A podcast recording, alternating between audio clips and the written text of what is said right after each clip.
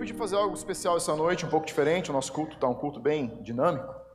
Então eu quero que você abra teu smartphone teu bloco de notas, ou pegue teu, teu moleskine, teu caderno, papel, caneta, onde você anota aquilo que Deus tem falado com você.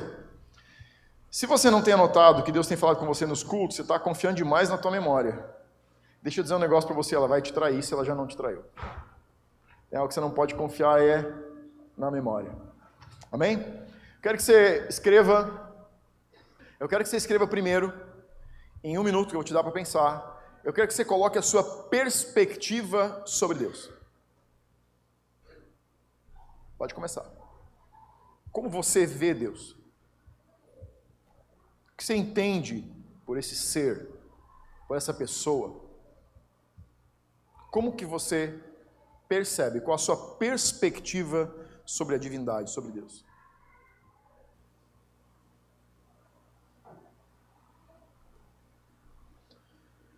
Muito bem, tá bom?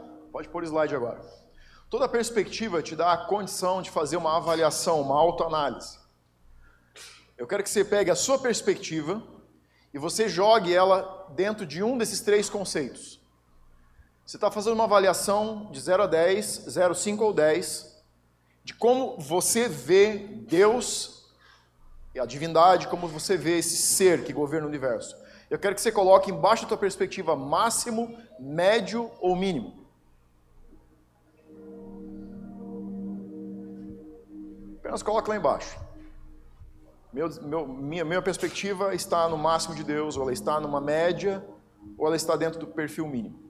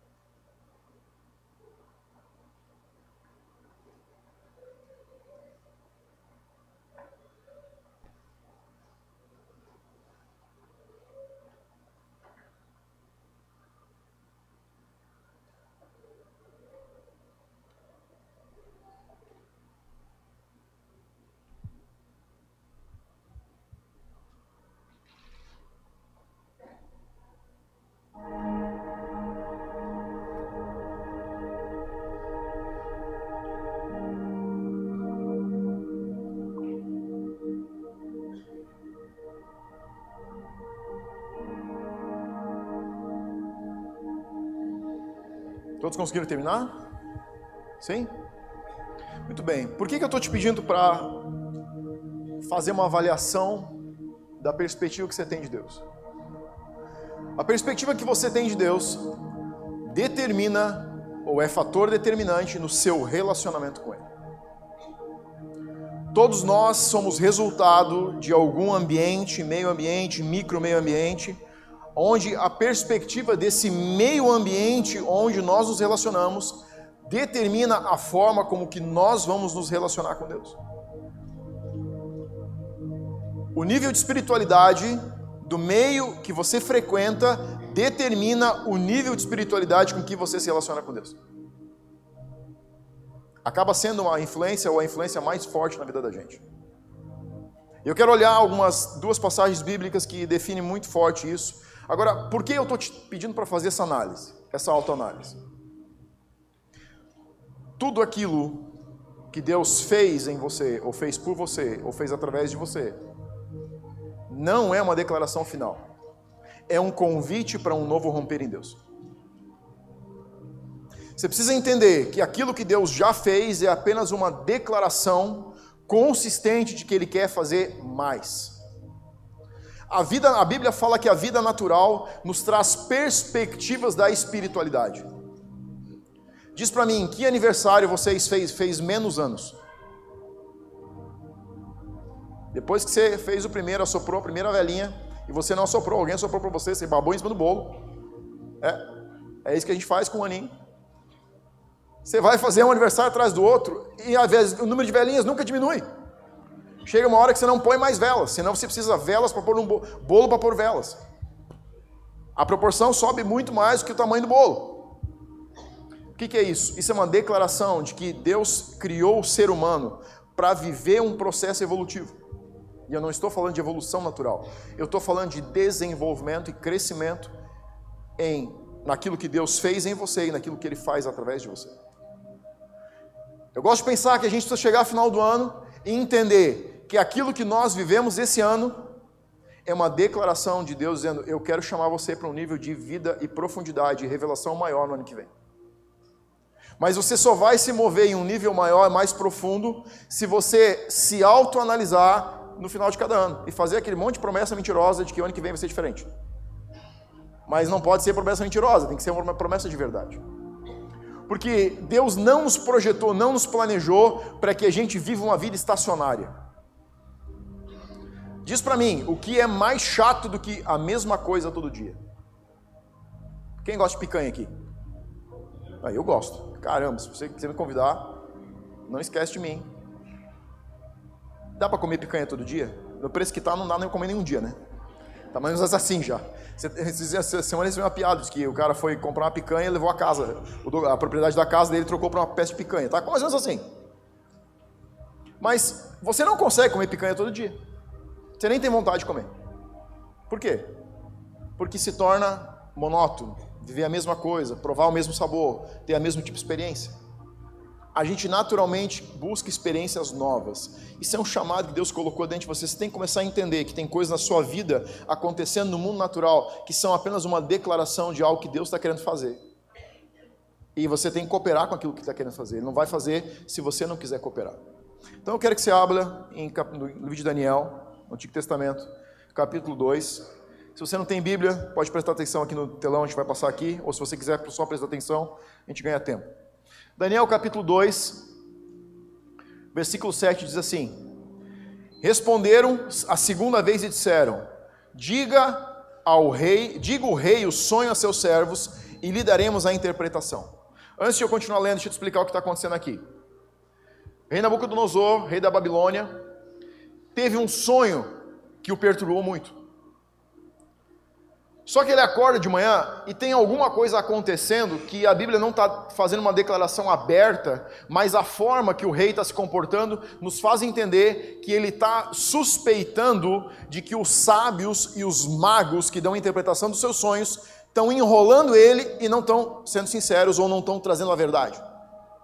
Então ele acorda pela manhã muito encucado com um sonho muito importante chama os sábios e os magos e diz o seguinte para eles: Tive um sonho essa noite. E eu quero que vocês interpretem. E os, e os magos, né? Tudo bem, é só o Senhor nos contar o sonho que a gente dá a interpretação. Aí o rei diz assim: Não, vocês não entenderam. Vocês vão me contar o sonho e a interpretação, porque eu tenho certeza que vocês não estão me dobrando. E eles ficam apavorados. E eles começam a argumentar. Então, aqui está dizendo o seguinte: pela segunda vez disseram: Diga o rei o sonho aos seus servos, e lhe daremos a interpretação. Tornou o rei e disse: Bem percebo que quereis ganhar tempo. Estou entendendo o que está acontecendo aqui.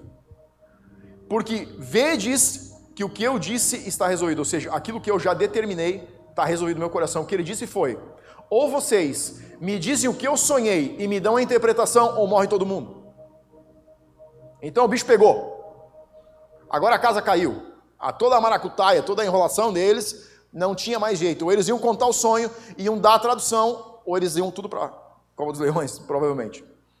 Então, o rei continua: Isso é, se, não, se vocês não me fizerem saber o sonho, uma só sentença será a vossa, pois combinastes palavras mentirosas e perversas para os proferirmos na minha presença. Até que se mude a situação, portanto, Dizei-me o sonho. Ou seja, até eu descobrir que vocês não estão mais mentindo e enrolando, a determinação é essa.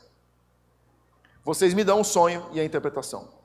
Responderam os caldeus na presença do rei e disseram: Não há mortal sobre a terra que possa revelar o que o rei exige, pois jamais houve rei, por grande e poderoso que tivesse sido, que exigisse semelhante coisa de algum mago, encantador ou caldeu.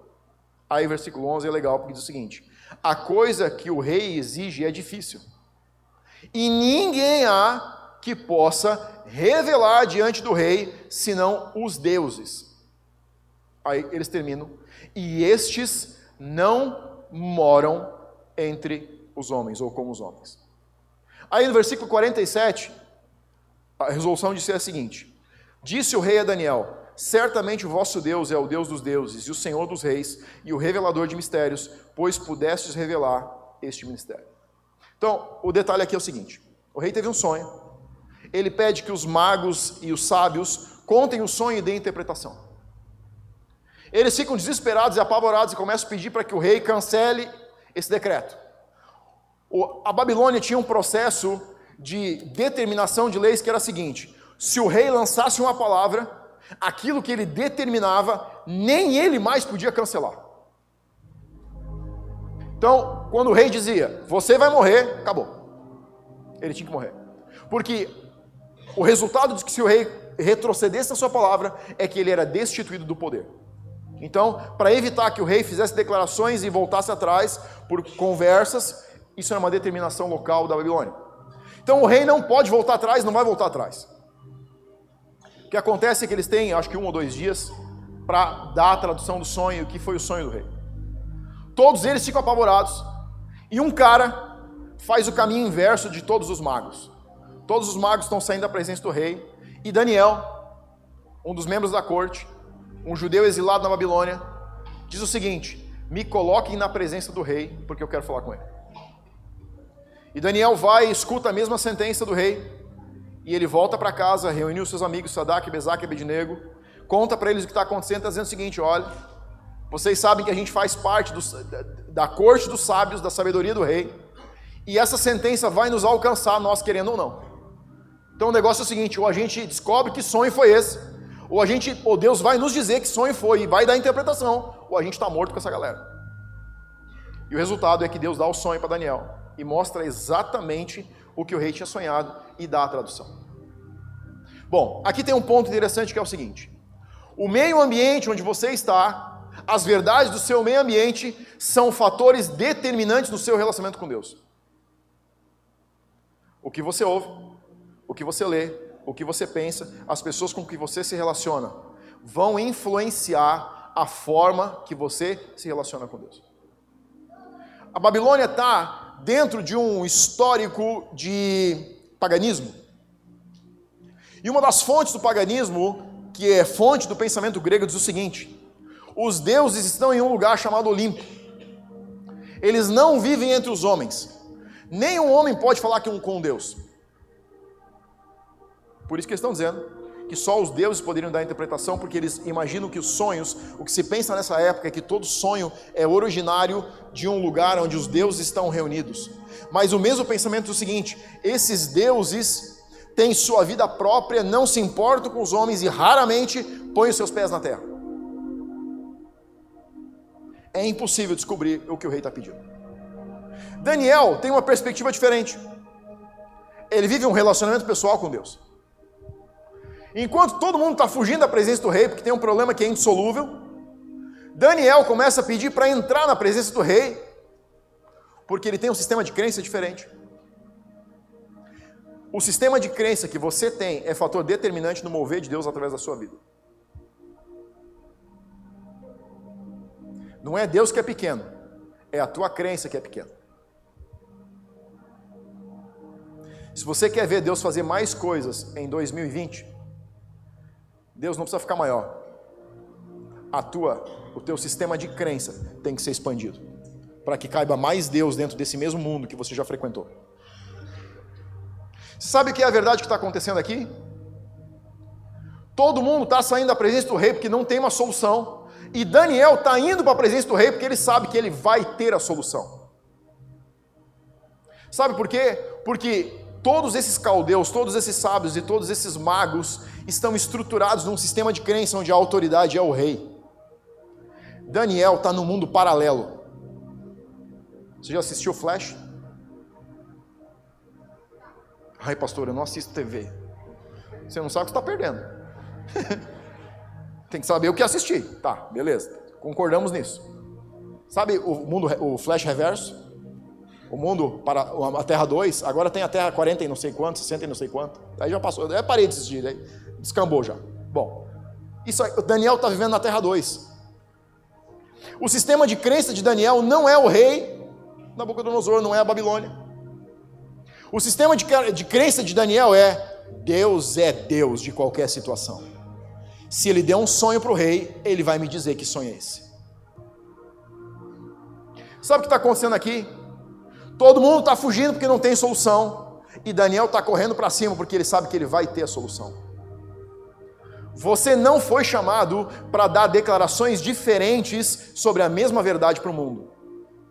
Você foi chamado para dar declarações de Deus para o mundo. Sabe o que Daniel entendeu? Todo grande problema nunca foi um grande problema, é uma grande oportunidade. Desde que a pessoa certa esteja lá com o sistema de crença certo. Mas você precisa ter o sistema de crença certo. Você precisa ter a sua certeza da sua fé. Você precisa ter certeza de um relacionamento com Deus constante, máximo, onde você está em crescimento e desenvolvimento, onde você não só está batendo a vida para que um dia Jesus vai voltar e te levar para o céu. Daniel não está querendo para o céu, ele está querendo transformar a terra. Esse é o chamado para governo, por isso que Daniel está onde está. Você sabe qual é o grande problema das nossas autoridades locais e do país? O problema nunca foi o ex-presidente Lula. O problema era as pessoas que cercavam o ex-presidente Lula. Se ele tivesse cristãos sábios, cheios do Espírito Santo ao redor dele, dando os conselhos certos, ele nunca teria se corrompido o coração. Você concorda comigo? Sim. Porque se você colocar qualquer homem lá e ele não se cercar das pessoas certas, ele vai ser tão corrupto quanto. Porque o sistema mesmo põe ele para fora, expurga ele ou manipula ele. Você não vai ter uma autoridade corrupta a menos que você tenha um povo corrupto. Um policial não pode ser corrompido a menos que alguém dê propina para ele. Um político não pode ser corrompido a menos que alguém diga: se você me beneficiar, eu te beneficio. Ele pode bater em qualquer porta, se todo mundo disser para ele: não, a gente aqui não paga nada ele nunca vai ser corrupto.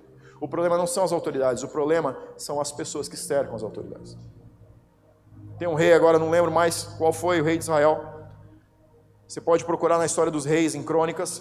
Diz que ele foi um rei que tinha um coração reto e agradava ao Senhor nas suas atitudes. E aí você começa a ler por quê? E diz que ele tinha um mentor. E depois que esse mentor morreu, diz que o coração do rei se corrompeu. Por quê? Ele parou de ter influência certa sobre a sua vida. Daniel entendia que ele estava em um lugar onde aquilo que estava acontecendo de problemas e situações de risco eram apenas uma oportunidade para o reino de Deus ser manifesto na terra. Você não deve fugir dos problemas, você tem que partir para cima deles.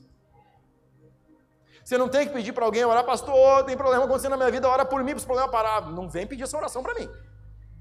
Eu vou orar para aumentar. Porque se Deus está mandando problema para você, Ele está te dando oportunidades. Eu sei que você está capacitado para ir lá e fazer a diferença. Então não me peça para orar para não ter problema. Eu quero capacitar você para que você possa exercer governo sobre esses problemas. Para que você possa ser uma voz no meio da sua família. Para que você possa ser uma voz no meio do seu trabalho. Para que você possa, possa ser uma voz no meio da sua cidade. Se não for isso, você está botando a tua vida fora. Se o mundo não é diferente porque você está lá, se o teu trabalho não é lugar diferente, se a tua família não fica diferente porque você está lá, você está perdendo a tua vida, está gastando ela de forma inútil. Então, existe um conceito que muitas vezes ainda está fundamentado na nossa mente. E muitas vezes nós nos relacionamos com Deus de uma perspectiva do pensamento grego. Deus está lá no céu. Deus é distante. Se você não está vivendo um relacionamento pessoal com Deus, deixa eu dizer um negócio: a escola grega formatou a tua forma de pensar. Se você não vive um relacionamento máximo, ou se você não está indo de médio para máximo, está em mínimo, tudo que você tem é uma formatação, um sistema de crença que está te tá abortando a tua vida espiritual. que está delimitando o crescimento que você pode ter. Se o que você colocou não foi, eu tenho um relacionamento com Deus, ou eu tenho, Deus fala comigo, eu falo com Deus, eu sei a direção de Deus, eu sei o propósito por qual fui criado, eu tenho um mentor, eu estou em crescimento, você ainda está formatado num sistema de crença humano e não divino, de que Deus habita dentro de você, o reino de Deus está inteirinho dentro de você. A pergunta que eu te faço é que se Deus habita em você, por que Ele não falaria com você? Explica esse negócio para mim. Isso, não faz, isso para mim não faz sentido. Você tem Deus habitando em você. Jesus disse: Eu vou embora agora, vou deixar o Espírito Santo, ele vai ser o consolador, conselheiro, amigo, vai ser quem vai te dar direção em tudo que você tiver que tomar na vida. E cristãos estão em crise porque Deus não fala com eles. Por quê? Porque Deus não fala? Não, porque você ainda está alicerçado em um sistema de crença onde você não acredita que Deus pode falar com você. Deus fala pessoalmente e pode dirigir a tua vida se você entrar em uma busca de relacionamentos que te impulsionem para viver um novo nível em Deus. É isso que ele sonha com você. O Espírito Santo não veio para a terra para que você espere a volta de Jesus. Ele veio para a terra para você ouvir Deus todos os dias a respeito da sua vida.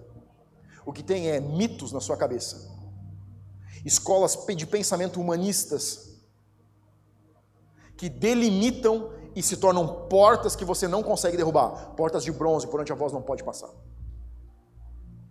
Essa semana, sábado de manhã, a Ligiane veio para o ensaio, o Lucas foi fazer o devocional dele, eu estava por casa, ele disse, me chamou e disse, pai, fiz meu devocional, eu não entendi nada.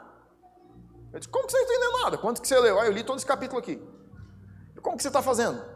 Não, eu estou lendo e estou perguntando o que Deus está falando, não entendi nada. Ele não falou nada. Eu disse, eu não acredito que ele não falou nada. Como que você está lendo? Aí ele começou a ler, blá, blá, blá, blá, blá. Eu disse, não, você está lendo uma revista de gibi? Você tem caneta aí?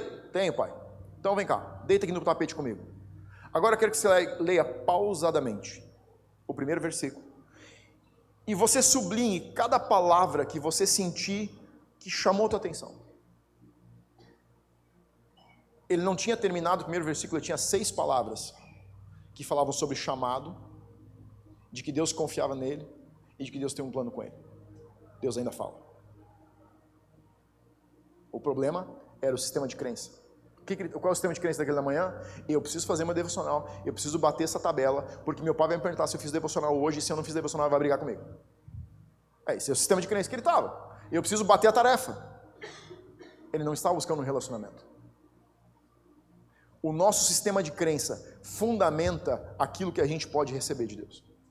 Esses sábios e magos caldeus tinham um sistema de crença de que deuses não habitavam na terra e não falavam com homens, por isso que era impossível saber o que um outro homem tinha sonhado. Daniel sabia que Deus falava e fala com as pessoas. E ele disse: "Tá todo mundo fugindo disso, é para lá que eu vou, porque eu tenho a solução desse negócio". Primeiro ponto, o teu sistema de crença vai abortar o teu desenvolvimento, o teu crescimento e aprofundamento em Deus se você não mexer naquilo que você acredita. A fé é o firme fundamento das coisas que se esperam, que se creem, mesmo sem ver. O pensamento humanista diz que você vai crer quando você vê. É Tomé. Se eu botar o dedo do lado dele, se eu enxergar ele, eu vou acreditar. Esse é pensamento humanista. Esse é pensamento materialista. Você precisa ter um pensamento de Deus a respeito de cada situação em que você está vivendo.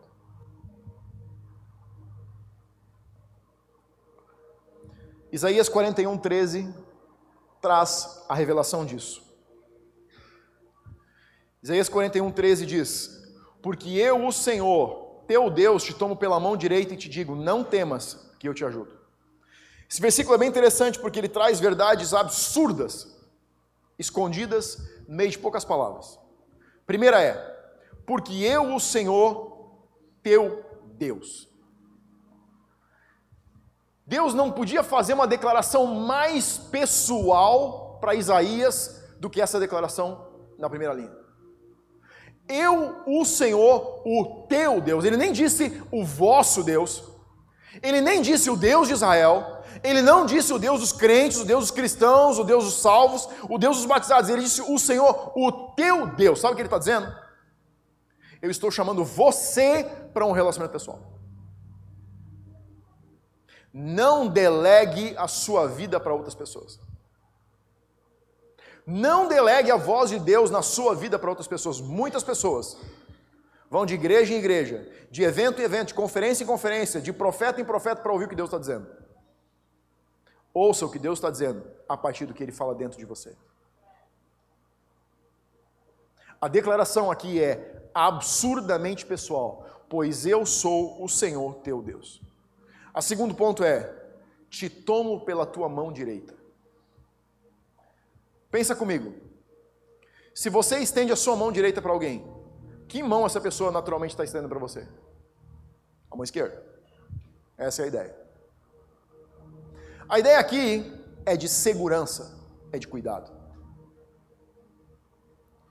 Dentro do Antigo Testamento existiam duas verdades sobre a mão direita: segurança, força, proteção, e a segunda era a mão que abençoava. Quando Jacó está vindo de Padarã e está indo, voltando para a terra natal dele, Rebeca morre no caminho, no meio de um parto, onde está nascendo seu último filho. E no meio desse parto, ela começa a passar mal. E a Bíblia diz que, saindo o sopro de vida dela, ela declara que o filho ia se chamar é, filho da minha dor. Jacó vê aquela declaração e muda e diz: Meu filho não vai se chamar filho de dores ele não vai o resto da vida dele carregar a maldição de que ele matou a mãe no nascimento. Ele diz: o nome dele vai ser Benjamim, filho da minha mão direita, filho da minha força. Quando Deus está dizendo, eu vou pegar você pela mão direita, Ele está dizendo, eu vou de, é, deixar disponível a minha mão, o meu braço forte, o braço que empunha a espada, o braço que traz livramento, para que você possa se sentir seguro por onde você andar. Não é qualquer declaração. O que Deus está dizendo é o seguinte: eu vou deixar minha mão esquerda disponível para que você segure ela pelo tempo que você quiser. Agora que tem um detalhe. Você sabe por quanto tempo Deus segura a tua mão? Pelo mesmo tempo que você permanecer segurando. Isso chama livre-arbítrio. O dia que você soltar a mão, a mão de Deus vai continuar no mesmo lugar, mas ela não está mais te trazendo essa segurança. Deus não vai te sustentar a menos que você o siga. Sabe qual o que, o que permeia muito o pensamento cristão? Nós fazemos orações dizendo assim: Deus, você pode me abençoar? Deus, abençoa o meu trabalho. Deus, abençoa, eu estou tomando a decisão de comprar isso. Você pode abençoar esse, esse carro? Deus, abençoa, eu quero trocar de emprego. Você pode abençoar meu novo emprego? Deus, estou começando um novo negócio, abençoa esse negócio. Você sabe o que, que Deus abençoa? Aquilo que é gerado dentro do coração dele. Muitas vezes as coisas dão errados na nossa vida. Não é não é porque Deus te colocou numa enrascada. É porque você entrou numa enrascada e não perguntou se ele estava entrando com você. Daniel estava se metendo numa enrascada, mas ele sabia que Deus já estava lá esperando por ele. Daniel sabia que Deus não o deixaria sozinho. A visão de Deus para Israel sempre é uma declaração de duplicidade para uma nação e para um indivíduo. Você que aceita Jesus, você que toma uma decisão de entregar sua vida para Deus, é Israel, assim como Israel é uma nação. O que essas pessoas tomaram hoje à noite de decisão foi entregar a sua vida completamente, eles se tornam Israel a partir daqui. Hoje a gente tem duas solenidades aqui. A primeira já aconteceu que foi o batismo. O batismo é uma decisão voluntária de dizer: Deus, eu estou decidindo pegar na tua mão a partir de hoje eu me coloco no lugar de um filho carente e necessitado que busca a proteção de um pai e eu quero dar a mão para você. Eu estou sentindo agora, esse é o momento de segurar a tua mão. Daqui para frente, passado é passado. Presente e futuro são presente e futuro. Essa é a declaração de vocês. Vocês nunca vão apagar o passado de vocês. Mas vocês vão escrever o presente e o futuro de vocês. A segunda solenidade que a gente vai ter é a ceia. O qual é a relação entre batismo e ceia? O batismo é quando você decide, Deus, segura minha mão. Daqui para frente a gente vai andar em parceria. Você vai na frente e eu, como um filho, vou atrás de você. E eu sei que eu vou estar seguro, eu sei que eu vou estar protegido, eu sei que mesmo que o mundo esteja caindo ao meu redor, você está seguro na minha mão. A ceia é a confissão de que eu continuo segurando na mão de Deus. Nós tomamos todos os meses a ceia porque é uma declaração dizendo: Deus, um dia eu tomei a decisão de segurar na tua mão. Eu só queria dizer para você: não esquece que eu estou indo segurando. Não esquece que eu estou aqui. Não esquece que eu estou segurando a tua mão. Essa é a declaração da Santa Ceia. Nós tomamos a Santa Ceia porque ela é uma reconfissão de uma decisão que nós tomamos um dia. O batismo não te leva para o céu. Ter dado a mão para Jesus ou para Deus não te leva para o céu. O que te leva um dia para a presença de Deus e para o governo na terra é continuar fazendo a declaração: a minha vida ainda é tua como ela foi da primeira vez. A minha vida ainda é tua, como ela foi da primeira vez. A minha vida ainda é tua, como ela foi da primeira vez. Vez após vez, quando você lembra Deus, se você lê a Bíblia, você vê homens dizendo: Deus, não te esqueças das tuas promessas.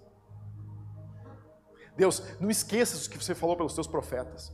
Não esqueça do que você falou pelos apóstolos. Não esqueças do que Jesus declarou sobre a terra. Sabe o que está dizendo? Eu não me esqueci. Não se esqueça, eu continuo segurando as mesmas promessas que você tem para mim um dia. Último ponto. Eu te digo, não temas, que eu te ajudo. A segurança que você precisa tem que vir de um lugar onde você ainda é sustentado pela mão esquerda de Deus. Permanecer aliançado é o segredo para uma vida cristã de sucesso. No dia do curso, eu disse para vocês, vocês vão se sentir de alma lavada. Como que se sente agora? Sabe como eu me senti depois do meu batismo? É, eu nunca mais vou pecar. Ah, pode vir. Segunda de tarde eu estava no meu quarto chorando. Deus, eu acho que eu vou batizar de novo. E depois de chorar assim, eu disse: Nossa, funcionou igual o batismo. Mesmo efeito, o coração arrependido. Mateus 5,3. Quando Jesus começa o ministério dele, ele começa e ele faz a declaração, e essa é a primeira bem-aventurança que ele declara. Ele diz assim: Bem-aventurados os humildes de espírito. Algumas versões da Bíblia vão dizer pobres de espírito, porque deles é o reino dos céus. Essa declaração é uma declaração de necessidade, uma declaração de pobreza, de humildade. Mas o sentido original aqui quer dizer o seguinte: eu sou carente do teu cuidado, necessitado do teu cuidado, eu não consigo andar sozinho. Jesus começa as bem-aventuranças dizendo o seguinte: se você quer viver uma vida cristã nos padrões que eu vivo, se você quer viver uma vida cristã sendo sustentado pela mão de Deus, você precisa começar por um lugar, senão não adianta você ficar se achando. Você tem que começar por um lugar onde você sabe que você é e continua sendo carente de Deus. Qual foi a declaração que Jesus fez sobre as crianças? Deixa eles virem, porque deles é o reino dos céus. Quem são as crianças? Quanto menor a idade, mais humildade tem dentro deles. Sim ou não? Porque o mundo ainda não mudou o sistema de valores deles. Você pega crianças pequenas, de classes sociais diferentes, de países diferentes, que nem falam, nem, ah, nem, nem se entendem no linguajar. Você põe eles a brincar, faz diferença se eles estão sujos, se eles estão limpos, se eles são de cor, se eles são de olhinho puxado, se eles sabem o que, que são? Eles são humildes, eles são pobres, eles são carentes, eles são necessitados. A, pobre... a, a infantilidade da qual Jesus falou não era de crianças naturais. Ele estava falando de um estado de espírito onde você não se move por orgulho,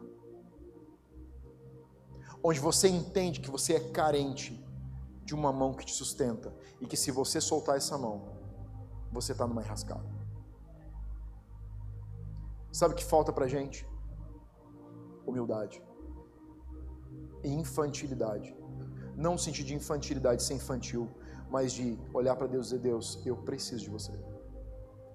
Se você não me sustentar, eu não sou sustentado. Paulo disse: Sabe por que vocês brigam? Sabe por que vocês disputam? Sabe por que vocês discordam? Por causa da raiz de orgulho. Crianças não têm orgulho. Sabe por que um casal briga? Por causa de orgulho. Nunca é porque um fez algo errado. É por causa de orgulho. Porque alguém não quer se arrepender e dizer assim: Você pode me perdoar? Porque alguém não está disposto a se humilhar. Dois estão brigando. Sabe aquele ditado: Se um não quer, dois não brigam? Isso é uma declaração de humildade. Dois não brigam se um não quiser. Mas a gente está sempre tentando vencer. Sempre tentando provar o quanto a gente sabe. O quanto a gente é bom. E a Bíblia diz que Deus não lida com os orgulhosos, apenas os resiste. Daniel sabia quem Deus era, mas ele sabia quem ele era. Você precisa saber quem você é e saber quem Deus é, se você quer fazer diferença na terra.